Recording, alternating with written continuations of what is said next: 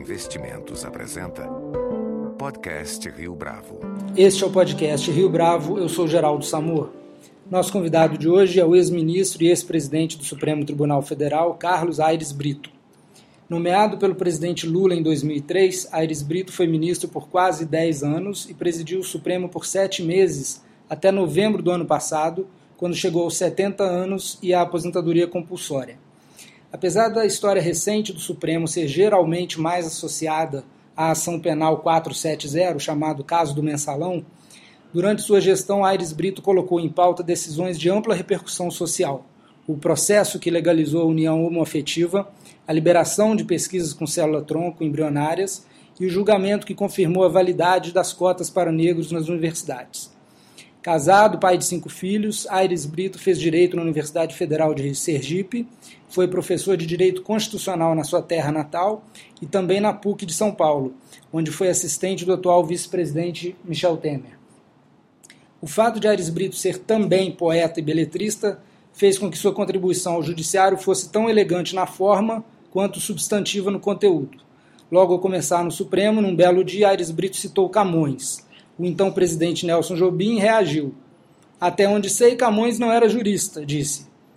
Mas era sábio, respondeu Aires Brito. Em seu discurso de posse no ano passado, disse frases que encontram eco nas manifestações de rua deste ano, se não pela poesia. A silhueta da verdade só se assenta em vestidos transparentes. Não basta aos parlamentares e aos chefes de poder executivo a legitimidade pela investidura. É preciso ainda a legitimidade pelo exercício. Ministro Aires Brito, prazer tê-lo conosco. Prazer também, Geraldo. Muito boa tarde. Boa tarde. A classe política está aí tentando lidar com o gigante que acordou. E depois do Congresso se tornar extremamente eficiente da noite para o dia, o que está na agenda nacional hoje é a reforma política. E o senhor tem alertado sobre os riscos de é, fazer essa reforma via plebiscito. Quais são esses riscos exatamente? Olha, o plebiscito não é ruim, é bom, porque é uma consulta à população diretamente, sem a mediação do Congresso Nacional quanto ao mérito da consulta. Ele é como referendo, uma consulta à plebe, à população, ao eleitorado, enfim. Porém, o plebiscito ele contém, ele é em si mesmo limitado, ele só presta, por exemplo, ou só se presta para um tipo de consulta sobre o cotidiano da população, sobre a experiência da população. O professor Joaquim Falcão, da Fundação Getúlio Vargas, faz muito bem essa advertência. É preciso que a, que a pergunta seja pontual, tópica, sobre algo que a população entenda instantaneamente, porque faz prática da faz parte da experiência da população. Por exemplo, é, desarmamento ou não desarmamento? É evidente que o povo dará uma resposta instantânea, imediata, porque ele sabe o que é desarmamento que não é, e o que é armamento. É, se a pergunta demandar uma conceituação refinada, uma teorização, se o assunto for técnico, da própria técnica jurídica, não se presta para plebiscito. Segundo, o plebiscito não pode ser usado para discutir direitos de minorias. Porque como submeter direitos de minorias, mulheres, negros, índios, homoafetivos, a uma decisão das maiorias. É uma contradição nos termos. Depois, o plebiscito só comporta alternativas mutuamente excludentes. Ele é maniqueísta, sim ou não, quero ou não quero, pode ou não pode. Mais ainda, ele é uma espécie de cheque em branco no sentido de que o cheque, conteúdo da lei complementar, da lei ordinária, da emenda constitucional, conforme o caso, não vem pronto. É? O povo diz o que pensa no plano do, dessa alternativa radical de mútua excludência, mas quem vai preencher o cheque, quem vai colocar o conteúdo, desdobrar a resposta da população, é o Congresso Nacional. Ou seja, o povo vota no conceito, mas não nos detalhes. Não vota nos detalhes. É como ainda a imagem do cheque. Quem vai colocar o destinatário do cheque, a data do cheque, o valor do cheque, é o Congresso Nacional. No plebiscito, o povo fala primeiro e o Congresso fala por último. Quem dá a última palavra é o Congresso. E como dá a última palavra, há dois riscos. É bom que a população saiba disso. Primeiro risco: o Congresso não é obrigado a legislar. nenhum poder legislativo no mundo é obrigado a legislar. O judiciário é que é obrigado a julgar. Então pode acontecer, é improvável, mas teoricamente, hipoteticamente, o Congresso não leva a matéria para a mesa, é? nem da Câmara nem do Senado Federal, a despeito do, do resultado do plebiscito. Se levar, eu acredito até que leve, por pressão popular, mas ainda há um outro porém. Qual é o outro porém? Não obtém o quórum. Lei ordinária precisa de maioria relativa, de votos convergentes, lei complementar precisa de maioria absoluta, emenda à Constituição precisa de maioria de três quintos, é a quintos, é a mais qualificada das maiorias. E se essa maioria não for alcançada no processo de votação? Não é que eu seja contra o plebiscito, mas é preciso saber com que matéria a população estará lidando. O referendo é o contrário, Geraldo. O Congresso dá a primeira palavra, mas quem dá a última é o povo. É, o itinerário é inverso. O Congresso, o kit já vem completo, o cheque já vem preenchido, assinado com valor, com data, praça de emissão. O povo apenas vai endossar o cheque. O endosso confere eficácia a um projeto de lei que já está pronto e acabado. Então, eu prefiro o referendo, mas não estou desdenhando do plebiscito. Ele está previsto na Constituição e ele é um mecanismo de democracia direta. Ministro, o poder no Brasil está muito concentrado no eixo Rio-São Paulo e no sul do país. O senhor vem de Sergipe, que é um estado que, em termos nacionais, não tem grande poder econômico ou político. E agora, depois da sua saída, o Supremo não tem mais nenhum ministro do Norte e Nordeste, salvo engano.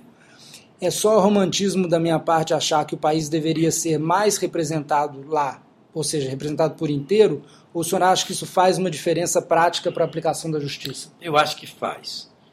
Há um modo feminino de ver o direito, por exemplo.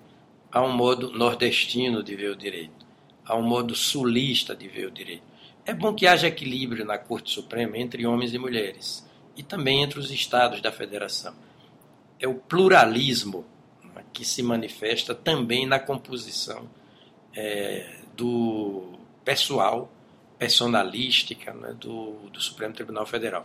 Eu amo o pluralismo, as diversas visões de mundo. A minha cosmovisão, a sua cosmovisão, a mundividência de fulano, a mundividência de cicrano. E isso, é, longe de ser cognitivamente né, reducionista, é holístico, é esférico, é ampliativo. Ah, o senhor já citou uma frase do seu conterrâneo Tobias Barreto, é, que diz: o direito não é, uma, não é só uma coisa que se sabe, mas também uma coisa que se sente.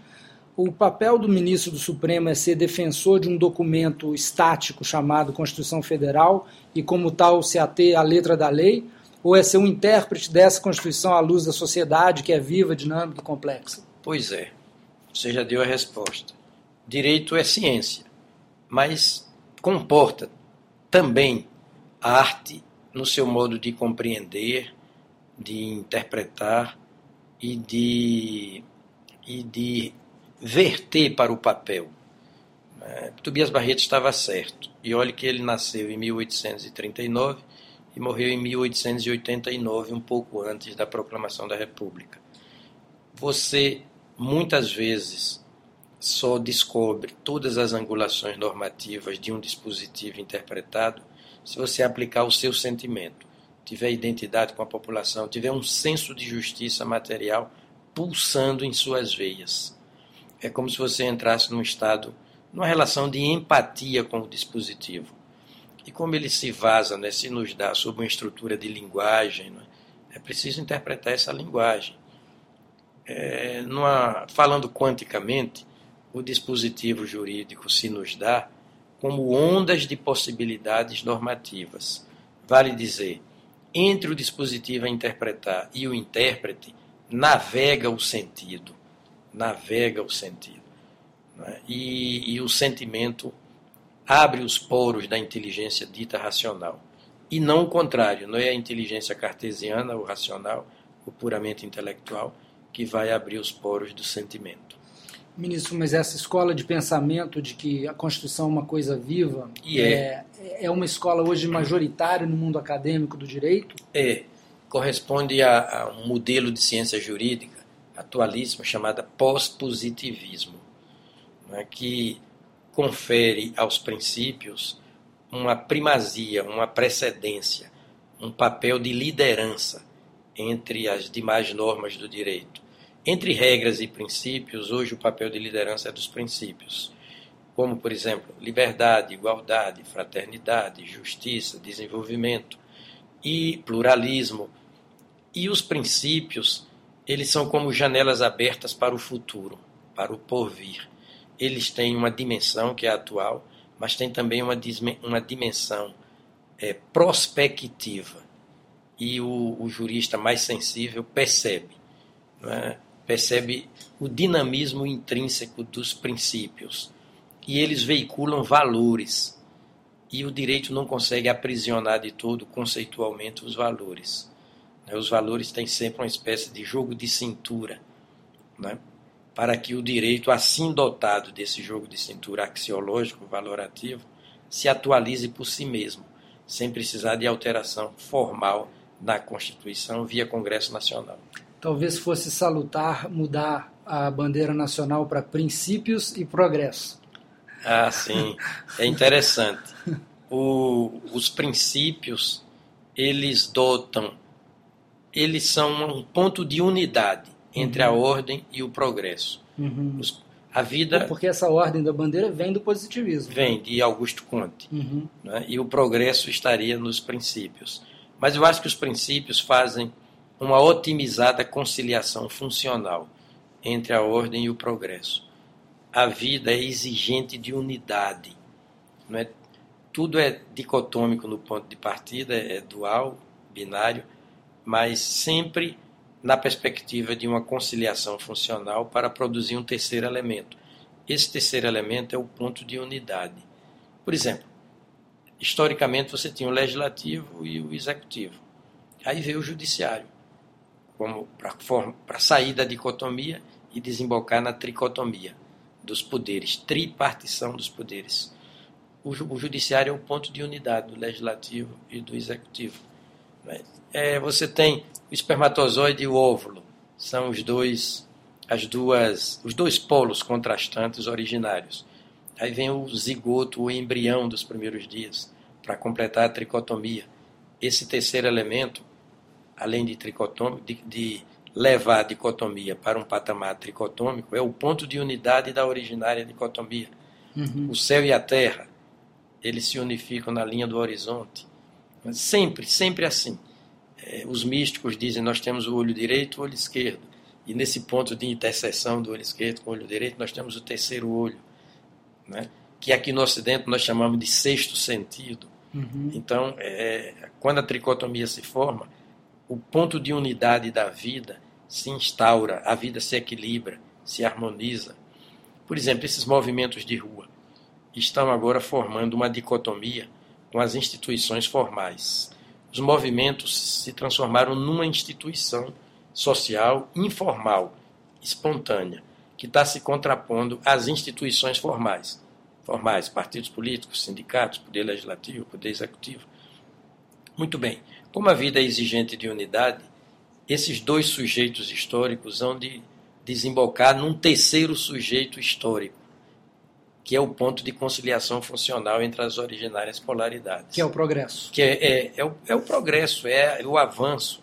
Às vezes é mais do que o progresso, é o salto quântico. É aquela qualidade que instala como um raio do, no céu. Uhum. É mais do que uma evolução, é uma transformação. Aquela linha de Shakespeare, transformação é uma porta que se abre por dentro. Uhum. É o instalar do raio do céu.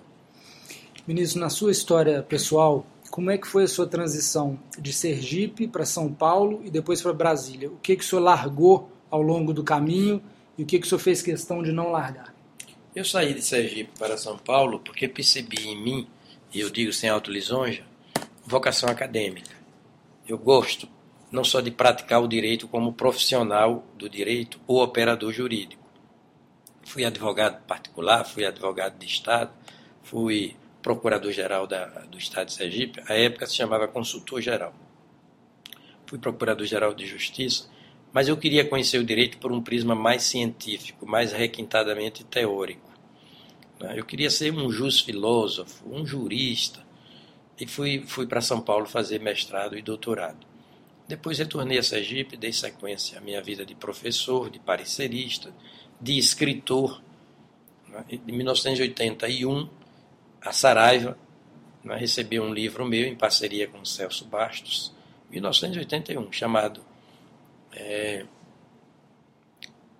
é, Interpretação e Aplicabilidade das Normas Constitucionais. Eu já havia escrito outro livro em Sergipe, Interpretação, é, Jurisprudência Administrativa e Judicial em Matéria de Servidor Público.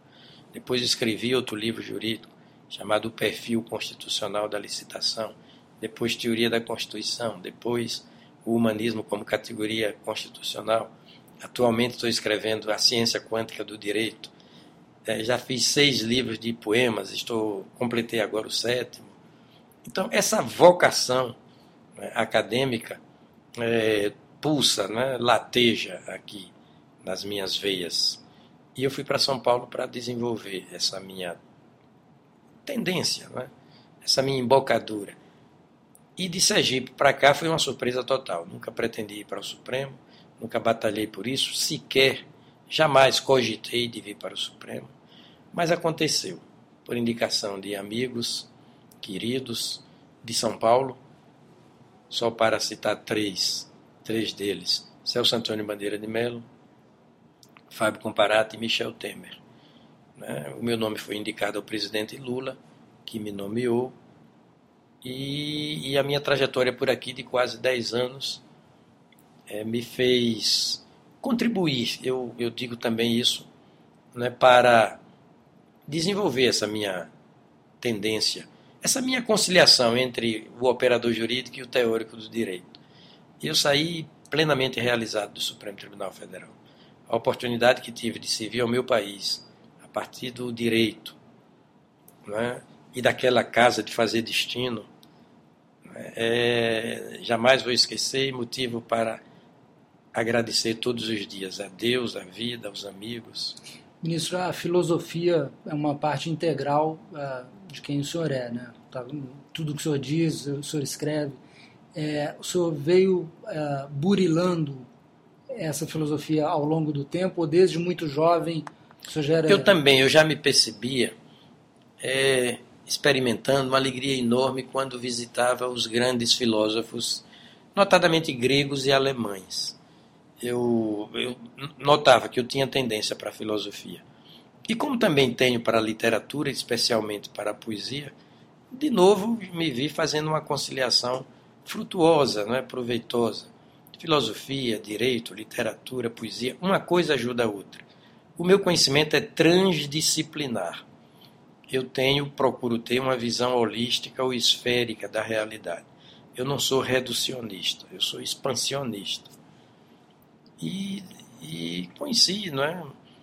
é por leituras é, aturadas, cuidadosas, é, filósofos da envergadura de Heráclito, por exemplo, que é o meu preferido.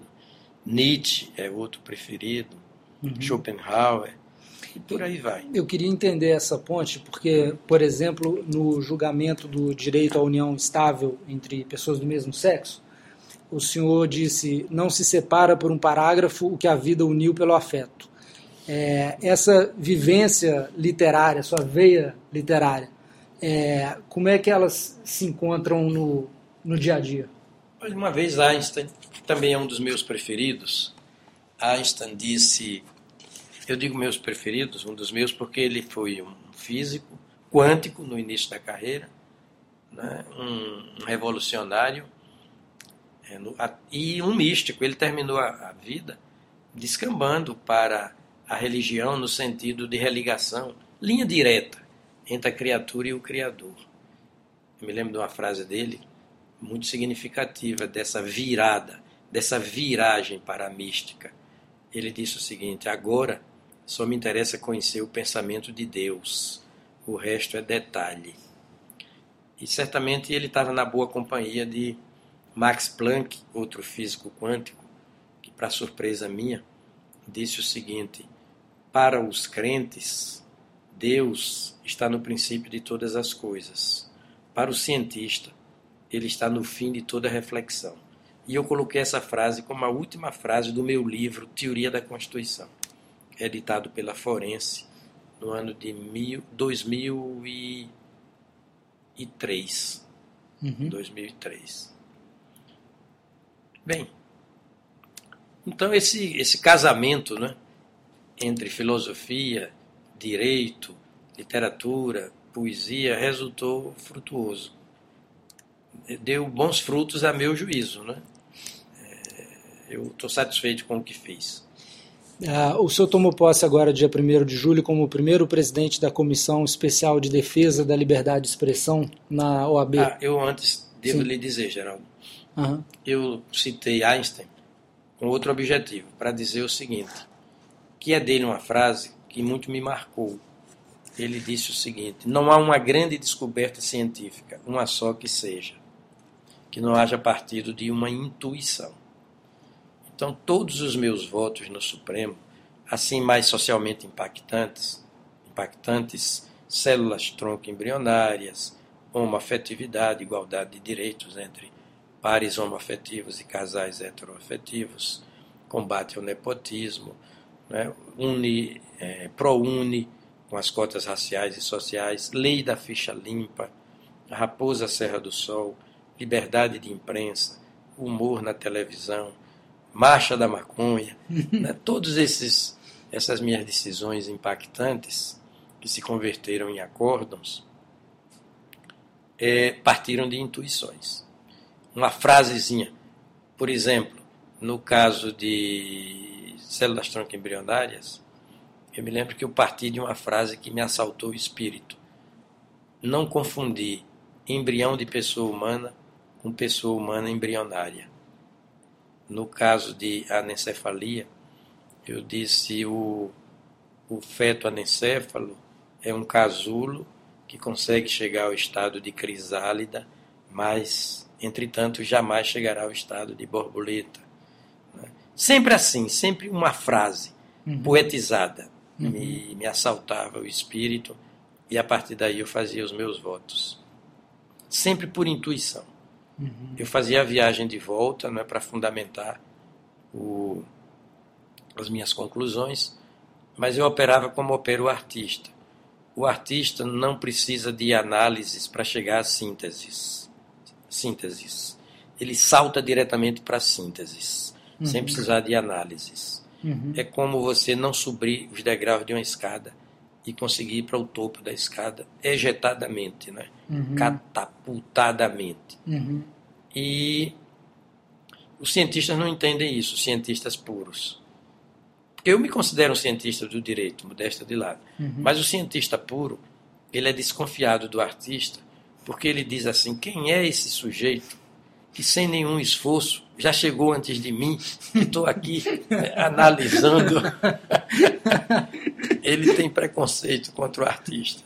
Contra a intuição. Contra a intuição. Uhum. Mas o artista, por ser um cientista, ele também ele volta, faz a viagem de volta para convencer os outros. Uhum. E fundamenta tecnicamente, né, juridicamente, cientificamente, cada uma das suas conclusões. Agora, para chegar às conclusões, é que ele dá o salto quântico. Uhum. Ele tem essa capacidade de, contemplando as normas, contemplando os fatos, contemplando as pessoas, contemplando os dramas humanos, ele se vê ejetado não é, para o topo da pirâmide cognitiva. Ministro, vamos falar de liberdade de expressão. O senhor está agora presidindo a Comissão Especial de Defesa da Liberdade de Expressão da OAB. Qual que é a agenda do país nessa área? Qual, quais deveriam ser as prioridades do ponto de vista do judiciário? Olha, o, a liberdade de expressão é a maior expressão da liberdade. Olha aí, outra intuição. Uhum. Quando você diz isso, a liberdade de expressão é a maior expressão da liberdade, o voto já está pronto.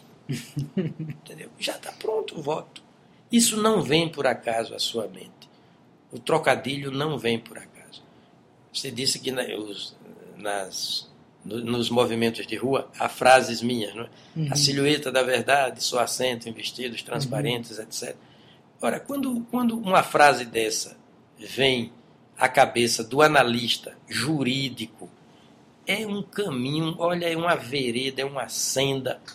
É como você é, descobrir não é, que, que você já embarcou não é, no navio do futuro. E aí é só é, confiar em você mesmo e, e, e não ter medo do mar aberto. Não ter medo do mar aberto. Você está em boa companhia. É como Por exemplo, um você falou em princípios. Veja bem, eu era, há muitos anos, eu era muito jovem, eu fiz um poemeto dizendo assim: Não tenho metas ou objetivos a alcançar. Tenho princípios. E na companhia deles, nem me pergunta onde vou chegar. Ora, isso é uma profissão de fé. não é? Isso é um, um roteiro, é um fanal, é um farol. né? Na companhia dos princípios, você nem, nem, nem se pergunta onde você vai chegar. Você vai chegar ao melhor lugar. Então, o, o poeta cientista, o artista cientista, ele tem essa facilidade de aliar a reflexão à percepção instantânea das coisas. É uma diferença sutil. O cientista, ele é um, reflex, ele é um reflexivo. Ele atua por espelhamento, por reflexo, por daí o nome reflexão. É você se olhar no espelho e, e se ver por reflexo no espelho. O artista, ele não reflete, ele não tece nenhuma reflexão. O conhecimento reflexivo é indireto, é especulativo. né? O conhecimento artístico, ele é perceptivo, ele se dá num súbito. Você apanha a realidade num súbito de percepção. É um conhecimento que não passa pela mente. É uma linha direta do seu coração com a realidade. Você penetra na carne do real por instantaneidade. Não precisa da mediação da mente, do intelecto, da razão, do raciocínio. Não precisa. Depois, sim, para convencer os outros, é que você vai submeter o resultado a que você chegou ao crivo né, da reflexão, ao método científico. Mas isso vem depois. Uhum. Porque o artista, enquanto o cientista é um observador, ele sai à cata do objeto da sua investigação e, e desenvolve um método, né, faz uma pesquisa metódica, muito cuidadosa, né, é, por aproximações sucessivas do objeto, mas sem se confundir jamais com o objeto, porque o cientista tem medo do objeto. Ele não quer se deixar assambarcar pelo objeto para não perder a objetividade da análise. O cientista não gosta de ver a lua diretamente, porque ele pode se ver seduzido pela lua, pelo fulgor, pela beleza da lua. Então ele não quer correr o risco da sedução do objeto. O que é que ele faz? Ele gosta de ver a lua pelo espelho, por um telescópio ou por um espelho d'água. Uhum. É, um, é uma metáfora isso. né? Se ele pudesse, ele só olharia a lua refletida num lago, por exemplo. O, cient... o artista não, ele vai de cara, ele, o coração dele vai direto para o contato físico, pessoal com o objeto do seu. É mais do que isso. É como se o objeto é que procurasse o artista. Porque o artista vive em estado contemplativo. Não é estado de observação, é de contemplação. Livre, leve e solto. Uhum. Sem lenço e sem documento. Uhum. Como disse Caetano Veloso. Então, de repente, é um canto do pássaro, é um vento que passa e ele percebe que as nuvens estão pegando carona no vento.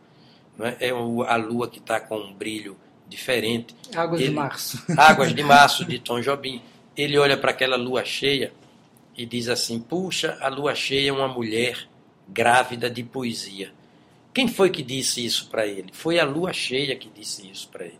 Porque ele personaliza as coisas. Ele se habitua a personalizar tudo. Não é? Uma lagarta, que por sinal, veja, é, a lagarta sonha tão alto, né? ela rasteja, não é? Ela é rastejante, mas sonha tão alto que chega a borboleta. Não é verdade? Um ser rastejante, pelo sonho, chega a borboleta. Então ele presta atenção no rochedo, no respingo da chuva, no barulho do vento. E como conversa com as coisas, dialoga com as coisas, as coisas dizem para o artista: olha, eu me quero revelada, descrita por essa forma. Então ele é apenas um instrumento, é uma ponte de que as coisas se servem para chegar a, a outras pessoas. O cientista não se permite jamais esse tipo de identidade amorosa com o objeto. O artista se entrega ao objeto e o objeto faz do artista o que bem entende. Ele é humilde, o artista, e corajoso para se entregar ao objeto, personaliza o objeto.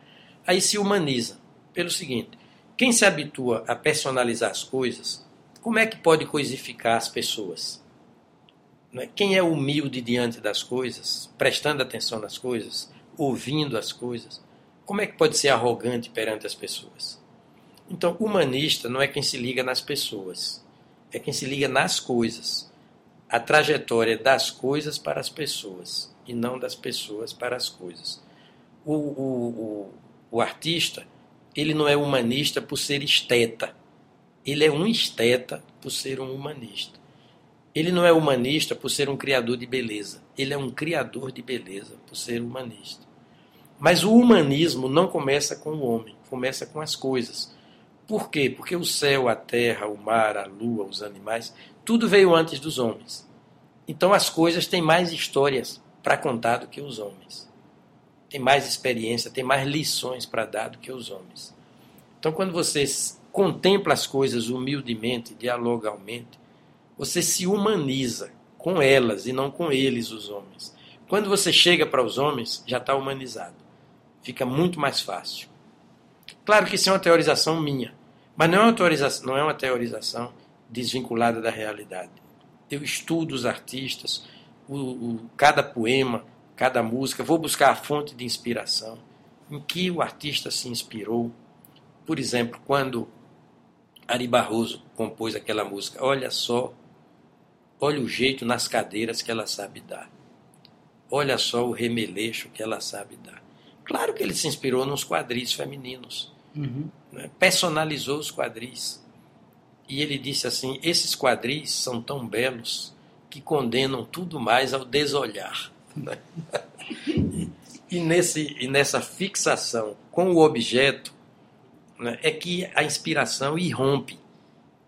Outro dia eu estava com minha mulher na Bahia, no hotel, tomando café da manhã. E ela disse: Olha, aquele passarinho atentamente olhando o mar, num rochedo. Ela até fotografou. Realmente o passarinho estava no rochedo, olhando o mar, num estado contemplativo que parecia de um ser humano. Imediatamente eu fiz um poemeto, que para mim foi ditado para mim por ele, pelo passarinho, uhum. porque eu o personalizei. Então o poemeto é assim: um passarinho pousa no rochedo para ver o mar e ensina o rochedo a ver o mar com olhos de passarinho e não de rochedo. Porque o olhar do rochedo é frio, é duro, é distante. Né? Então, um passarinho pousa no rochedo para ver o mar e ensina o rochedo a ver o mar com olhos de passarinho, o olhar amoroso. Né? e não de rochedo. Toda obra de criação artística é assim. Vem de um estado de entrega do artista àquilo que lhe parece, digamos, o objeto da sua inspiração. A inspiração é esse estado de empatia, de identidade visceral, orgânica, entre o ambiente, entre o objeto cognoscível e o sujeito cognoscente. Ministro, ainda bem que a filosofia, nem ela, nem a arte, tem aposentadoria compulsória. Mas... Não há aposentadoria. Minha mulher diz assim: o, o meu aposentado ainda não chegou à minha casa. Mas é, vamos falar da liberdade de expressão? Vamos. Qual é a agenda nacional ah, do ponto de vista do judiciário? O que, que pode ser feito? É, há setores do judiciário, minoritários, felizmente, que ainda reagem à ideia da liberdade de imprensa em plenitude. Tem suas desconfianças. Toda autoridade sabe, toda autoridade, toda pessoa pública sabe que a qualquer momento pode receber uma bordoada da imprensa. né? pode ser injustiçada a pessoa pela imprensa. A imprensa pode destroçar uma reputação em minutos, em segundos. A imprensa pode resvalar para a mentira deslavada e até para a crueldade. Mas não há o que fazer. Porque se você disser que a imprensa tem que ser submetida à censura, ou isso, a censura, você vai, primeiro, contrariar a Constituição que não admite censura prévia. Segundo, você vai causar um prejuízo irreparável a, aos cidadãos, aos destinatários da liberdade de imprensa. A imprensa é como um passageiro apressado e importante. Não pode aguardar um só instante, né? tem que subir a escada do avião uhum. ou do ônibus e ir embora. É, a Constituição fez um, uma ponderação. Ela disse assim: olha, eu tenho aqui quatro valores fundamentais, quatro direitos fundamentais, quatro bens de personalidade que andam juntos. Quais são? É, intimidade, vida privada, honra e imagem. São os quatro valores mais, teoricamente, é, digamos, prejudicados com a liberdade de imprensa.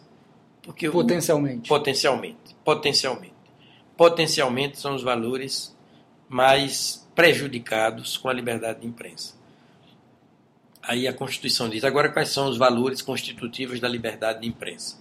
Porque a liberdade de imprensa não é uma bolha normativa, não é, não é uma, um, um dispositivo, uma prescrição jurídica vazia, oca. Tem conteúdo. Quais são os conteúdos da liberdade de imprensa? Aí você diz: informação, manifestação do pensamento e liberdade de expressão. Né? Liberdade de expressão, liberdade de informação, liberdade de manifestação do pensamento. Agora, a Constituição, quando fala de liberdade de expressão, diz o seguinte: liberdade de expressão compreendendo a científica, a artística, a intelectual e a comunicacional. Pronto, você tem um bloco constitutivo, um bloco de direitos. Esses direitos são constitutivos da liberdade de imprensa. E você tem os blocos, o bloco dos direitos constitutivos da honra, imagem, é, vida privada e intimidade. Aí a Constituição diz: esses dois blocos tendem no cotidiano a se friccionar, a se antagonizar, a se atritar. Eu tenho que fazer uma opção. E ela fez pela liberdade de imprensa.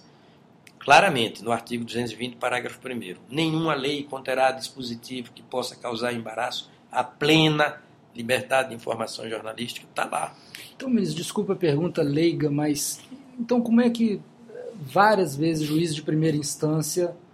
Por isso, o juiz ainda não compreendeu, esse tipo de juiz ainda não compreendeu que a ponderação que a Constituição fez, primeiro está feita, é seguir.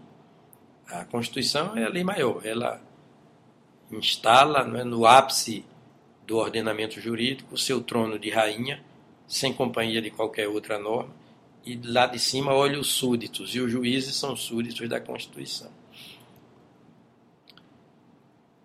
O juiz não compreendeu ainda o seguinte: se a minha honra, a minha imagem, a minha intimidade, a minha vida privada, se qualquer um desses bens de personalidade, qualquer um deles, é violado, eu sofro com isso.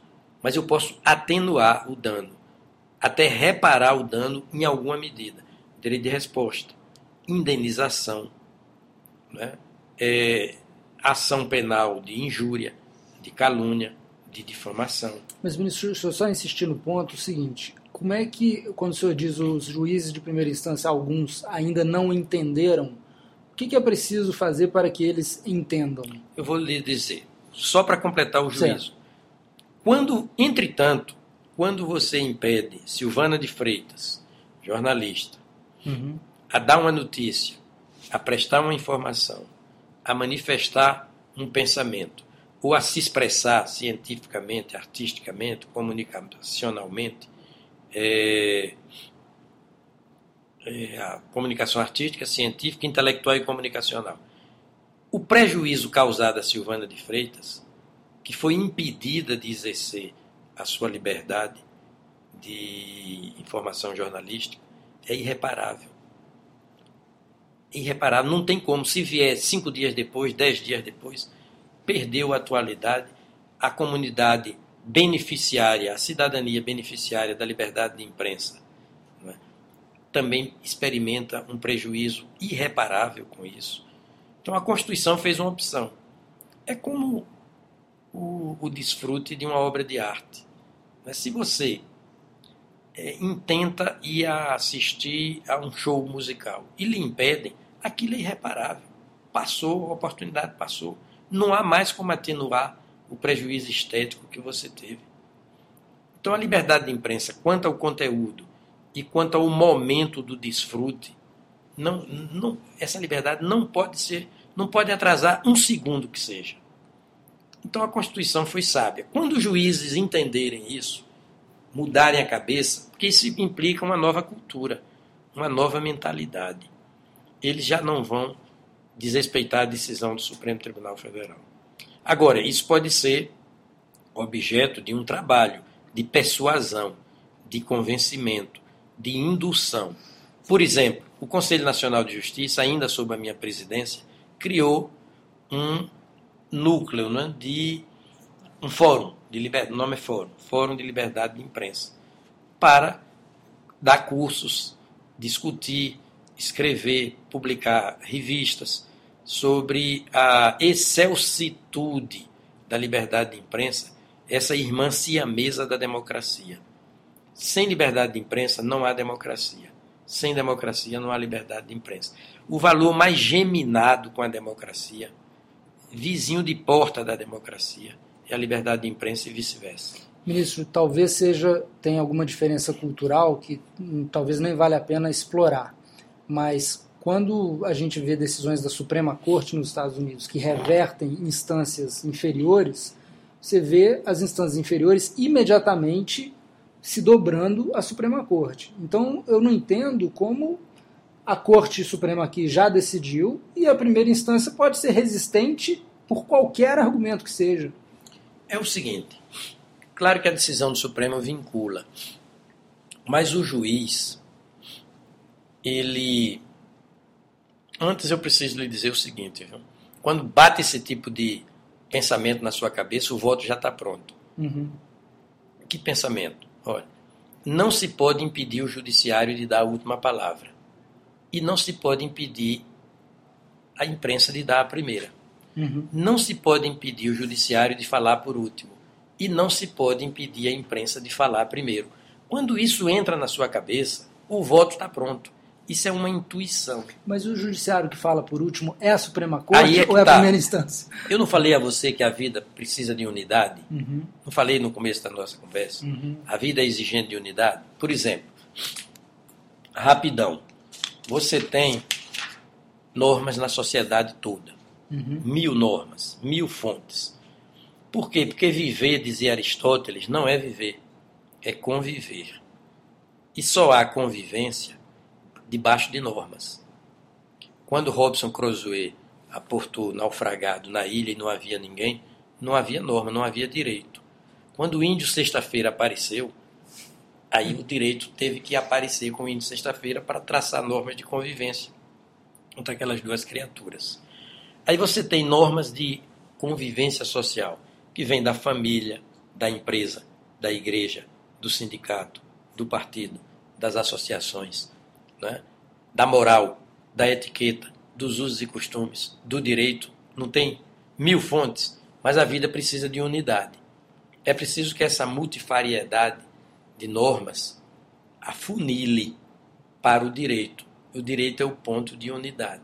Essa multiplicidade tem que se reconduzir à unidade do direito, não é isso? Uhum. Dentro do direito, você tem direito constitucional, direito, você tem Código Penal, Código Civil, Código Processual, Lei de Defesa do Consumidor, legislação previdenciária, consolidação das leis do trabalho, Constituição é, a vida é exigente de unidade. Qual é o ponto de unidade desses códigos todos? A Constituição. A Constituição. Tudo afunila para a Constituição. Essa multiplicidade se reduz à unidade da Constituição. Acontece que dentro da Constituição você tem valores. Liberdade, igualdade, fraternidade, pluralismo, cidadania, soberania, legalidade, moralidade, impessoalidade, publicidade. É preciso que essa multiplicidade de valores se reconduza e se reduza a uma unidade. É preciso que haja um valor continente e tudo mais seja conteúdo desse continente. É a democracia. Aí, mas acontece que quem concretiza a democracia é a tripartição dos poderes, não é? Legislativo, executivo e judiciário. Qual é o ponto de unidade da tripartição dos poderes? O judiciário.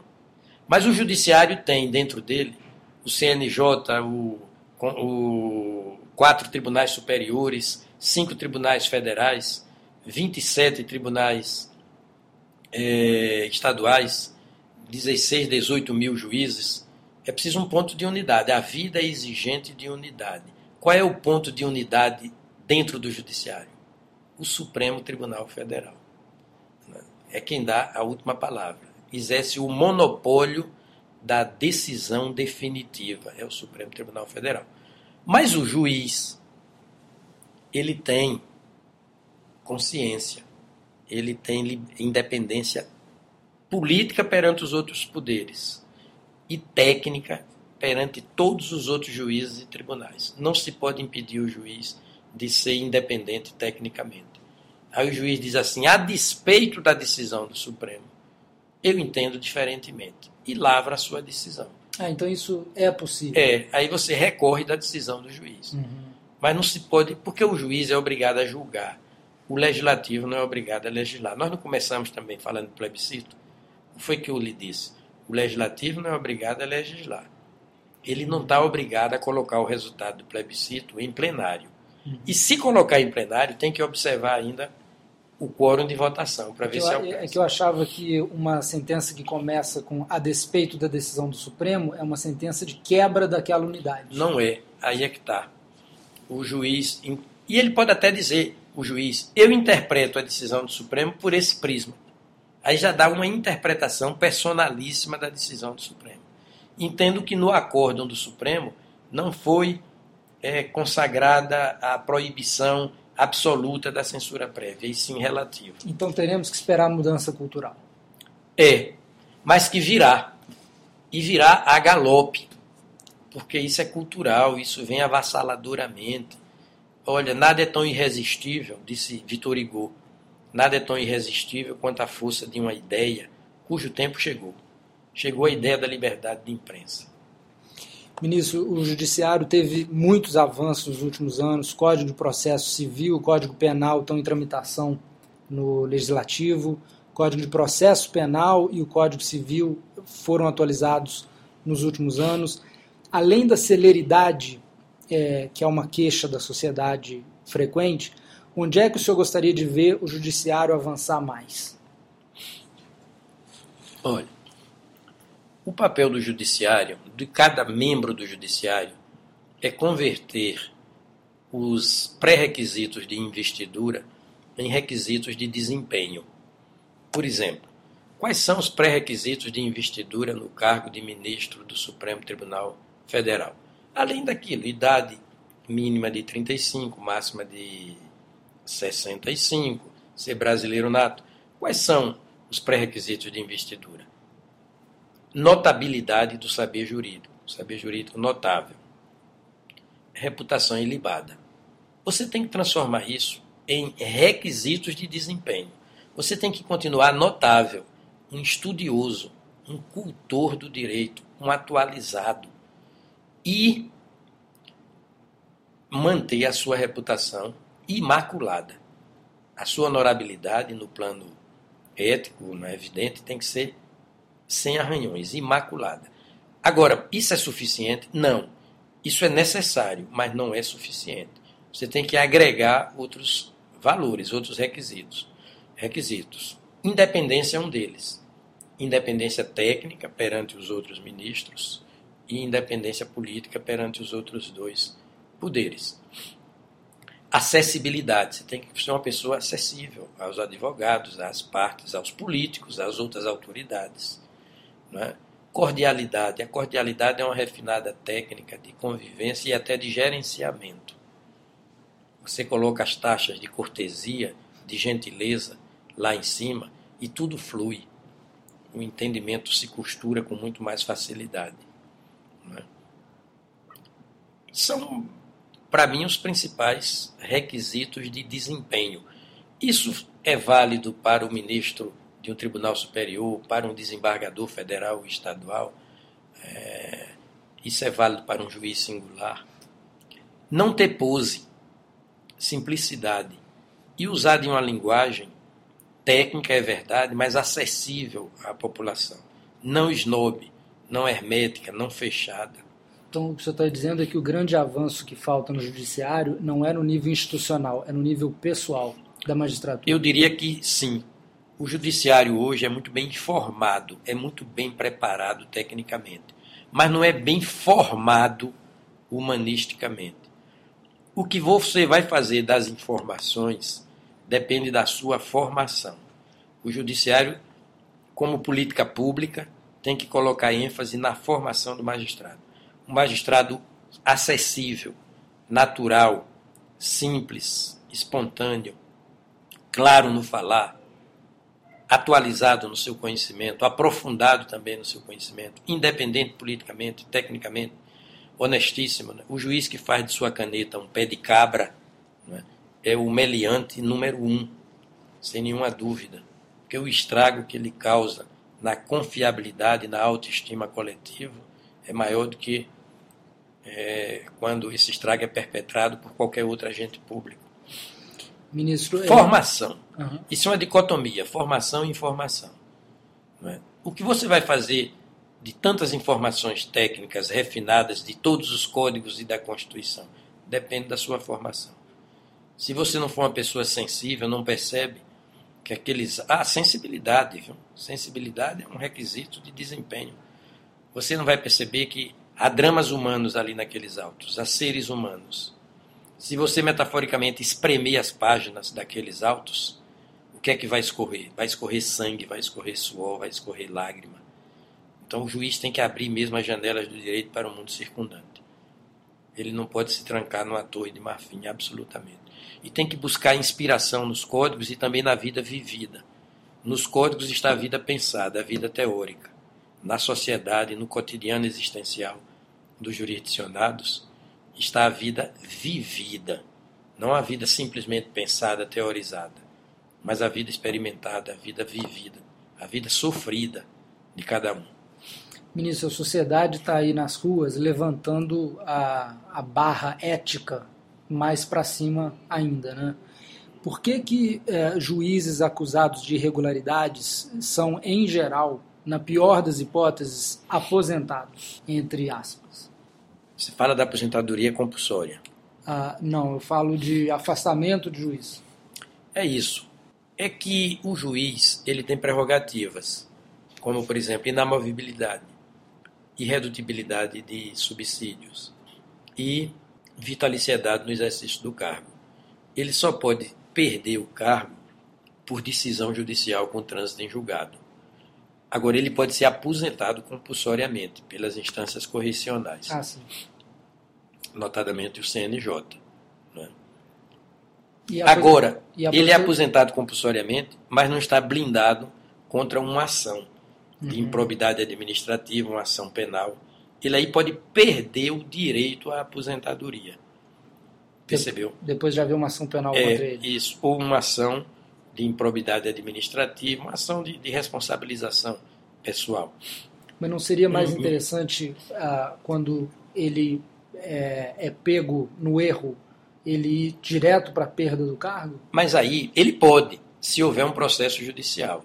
Se a instância aberta contra ele for a judicial e a condenação à perda do cargo transitar em julgado, ele já perde. Agora, é que isso demora um pouco mais. E o que é que se faz? Abre-se contra ele um processo administrativo. E pelo processo administrativo, ele só pode ser aposentado compulsoriamente. Certo. Ele não pode perder o cargo processo administrativo. O servidor comum pode, porque o servidor comum é apenas estável, mas o juiz é mais do que estável. Ele é vitalício. Agora, ah, o Supremo é o protetor da Constituição e o garantidor dos direitos fundamentais. Uma das funções é garantir que as deliberações da política majoritária no Congresso se sobreponham aos direitos fundamentais, incluindo aí o das minorias.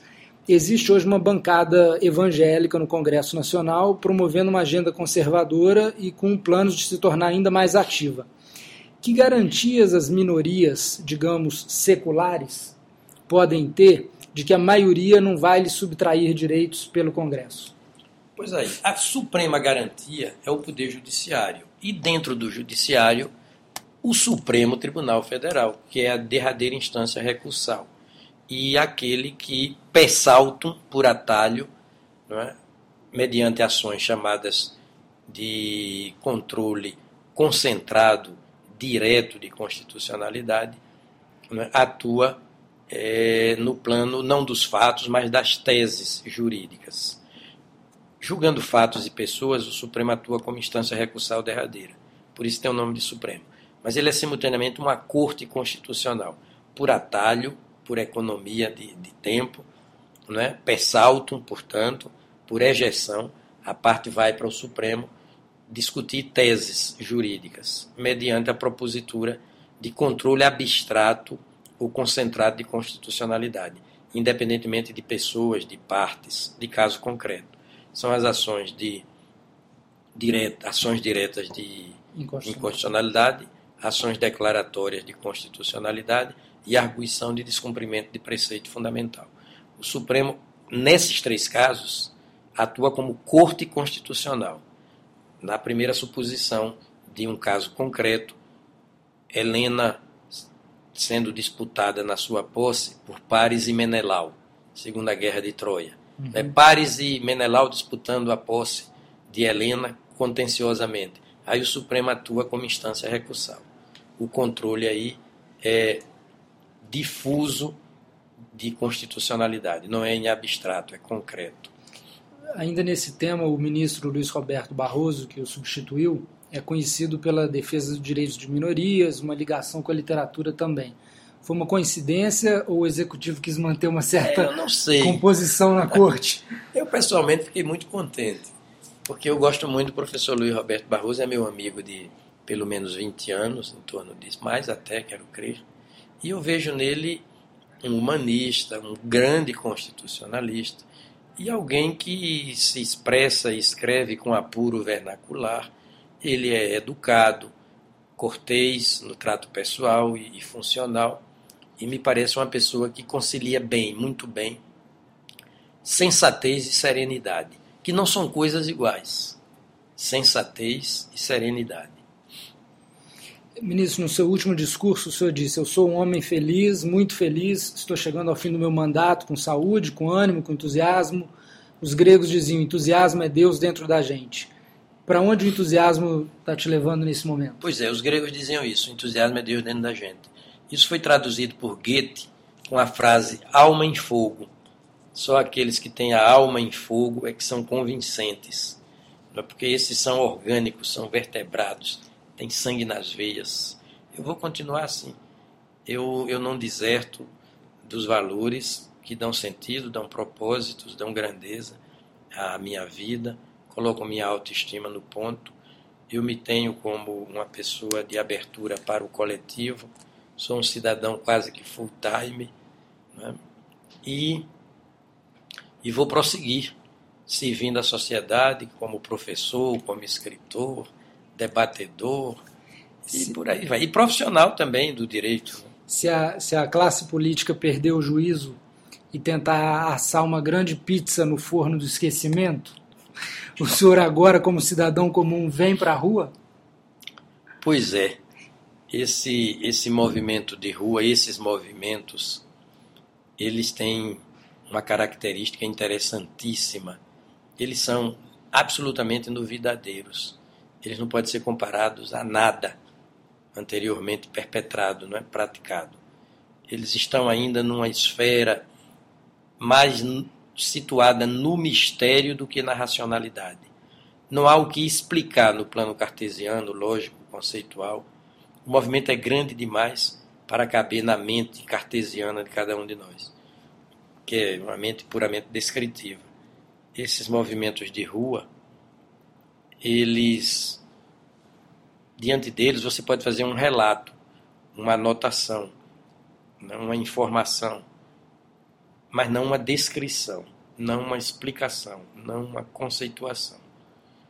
É, basta lembrar, eles estão mais ou menos naquela linha do poeta português José Régio.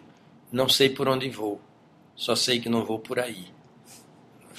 É um movimento que histórico, tem dimensão histórica. Eu simpatizo muito com esse movimento e aplaudo. Claro que eu não vou aplaudir vandalismo. Uhum. Isso é disfunção, isso é desnaturação. E é de uma parte muito, muito minoritária, uma micro minoria, né, que resvala para a baderna, o vandalismo. Mas como é interessante, é uma, um protesto contra as instituições, o governo, dentro de uma democracia. E não é contra a democracia, é dentro da democracia. É por um aprofundamento. É por um né? aprofundamento, uma melhora. É um movimento que não tem líderes, não é? é espontâneo. É um movimento que não tem agenda. É uma agenda previamente definida. É uma agenda que se faz na própria travessia.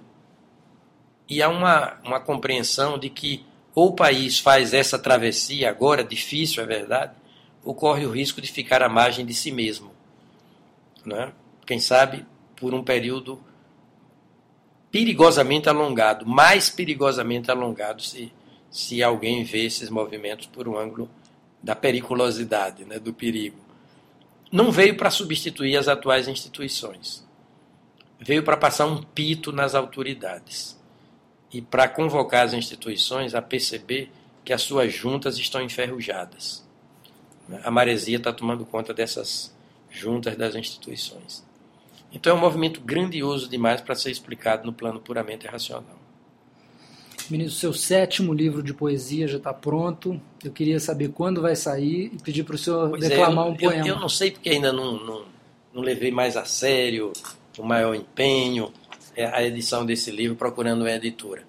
Esse livro é cheio, se chama DNA Alma, o DNA da alma, portanto.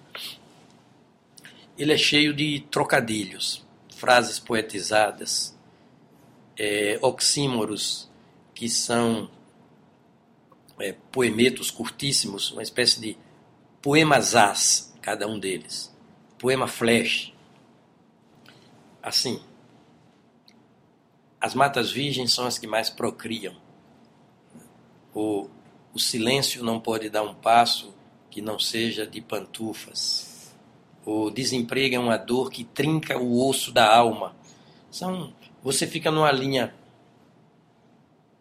numa, num fio de navalha, transitando por ali perigosamente, entre o real e o irreal.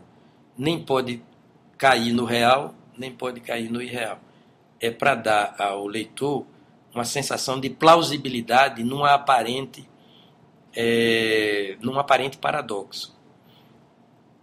É como Kandinsky dizendo: não há nada que não diga nada. Uhum. Né?